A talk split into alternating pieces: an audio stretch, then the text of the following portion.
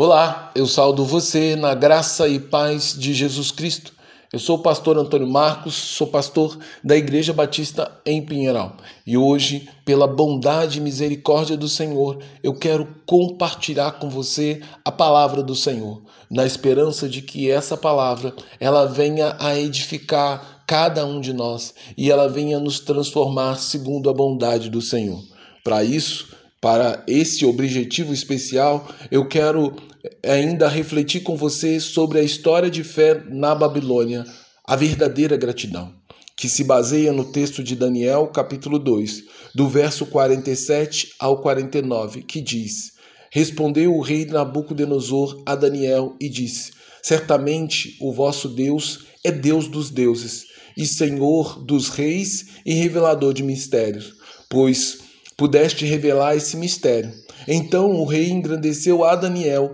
e lhe deu muitas e grandes dádivas, e o pôs por governador de toda a província da Babilônia, como também fez dele chefe dos governadores sobre todos os sábios da Babilônia. E pediu Daniel ao rei, e constituiu ele sobre os negócios da província da Babilônia a Sadraque, Mesaque e Abidnego mas Daniel permaneceu na porta do rei. Diante da interpretação perfeita de Daniel do sonho que atormentava e afligia o coração do rei da Babilônia, mesmo tendo Daniel afirmado ao rei que o feito que realizara era por intermédio do Senhor e de seu poder, o Deus de Israel, não assumindo o mérito de uma obra sobrenatural que apenas o próprio Deus poderia realizar, o rei Nabucodonosor não atentou para as palavras de Daniel com, como deveria, mas louvou a Deus, o Deus de Daniel, apenas com os lábios e as palavras que não saem verdadeiramente do coração, onde o verdadeiro louvor começa com um processo de conversão que gera confiança e dependência total e irrestrita por parte do indivíduo no poder de Deus. Assim, o rei Nabucodonosor, na sua gratidão estéril, não gerou frutos verdadeiros e permanentes, mas demonstrou mais respeito e gratidão a Daniel, que era apenas um instrumento afiado nas mãos de Deus e do Senhor, do que ao Senhor, cujo poder e sabedoria estavam acima de todas as coisas e que é capaz de fazer aquilo que o homem julga ser impossível aos seus olhos. Ainda hoje, muitas e muitas pessoas que são favorecidas e auxiliadas pela graça e misericórdia de Deus não manifestam ao Senhor a gratidão e a reverência necessária e digna que a bondade de Deus merece receber. Porém, essas pessoas expressam sua gratidão e fidelidade aos homens, que, quando muito, foram apenas um instrumento usado por Deus para abençoar a vida de outras pessoas. Dessa forma, o coração ingrato é,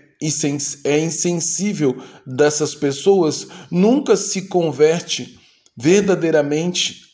ao Senhor, para que possa desfrutar diariamente da mesma grande bênção que Daniel e seus amigos desfrutavam, que é a comunhão com Deus mesmo vivendo numa terra cheia de idolatria e pecados, como era a Babilônia. Assim, o ponto de destaque dessa devocional não está na incrível capacidade dada por Deus para Daniel conhecer o sonho do rei e oferecer sua interpretação correta, mas, é,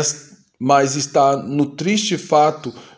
de tamanha manifestação de poder, misericórdia e bondade de Deus não ter sido o bastante para que convertesse o coração de Nabucodonosor, que ele se convertesse totalmente. Isso também evidencia o quão insensível pode ser o coração humano, duro, frio como uma pedra. Por isso, apenas o Espírito Santo de Deus pode realmente converter o coração contaminado pelo pecado Como disse o profeta Ezequiel, dar-vos-ei a vocês um coração novo e porei um espírito novo em vocês. Tirarei de vocês o coração de pedra e trocarei e darei um coração de carne. Porei o meu espírito em vocês e os levarei a agir segundo os meus decretos e a obedecer fielmente às minhas leis. Diz Ezequiel 36, versos 26 ao 27. Portanto, não são os milagres e muito menos os atos de bondade e misericórdia de Deus para com as nossas vidas que operam a verdadeira conversão do coração do pecador, mas apenas a ação purificadora e transformadora do Espírito de Deus no interior do indivíduo, que converte o coração humano, dando vida onde antes só havia pensamento de morte ira e ingratidão, e trazendo alegria, paz e vida eterna de quem agora desfruta da plena comunhão com Deus, porque o Espírito de Deus habita no coração de todos aqueles que foram salvos pela graça e transformados pela misericórdia divina. Assim, eu convido você a desejar algo mais da parte de Deus que apenas alguns milagres e favores no seu dia. Eu convido você a desejar ardentemente que o Senhor te conceda um novo e regenerado coração, um coração de carne que é sensível para ouvir e obedecer à voz de Deus coração que está cheio do, da mais sincera e sublime gratidão, coração onde a paz é permanente e não pode ser roubada por um sonho misterioso, nem pela ameaça de morte ou qualquer outra coisa nesse mundo, porque essa paz é sustentada pelo amor de Deus, do qual ninguém, absolutamente ninguém, pode nos separar.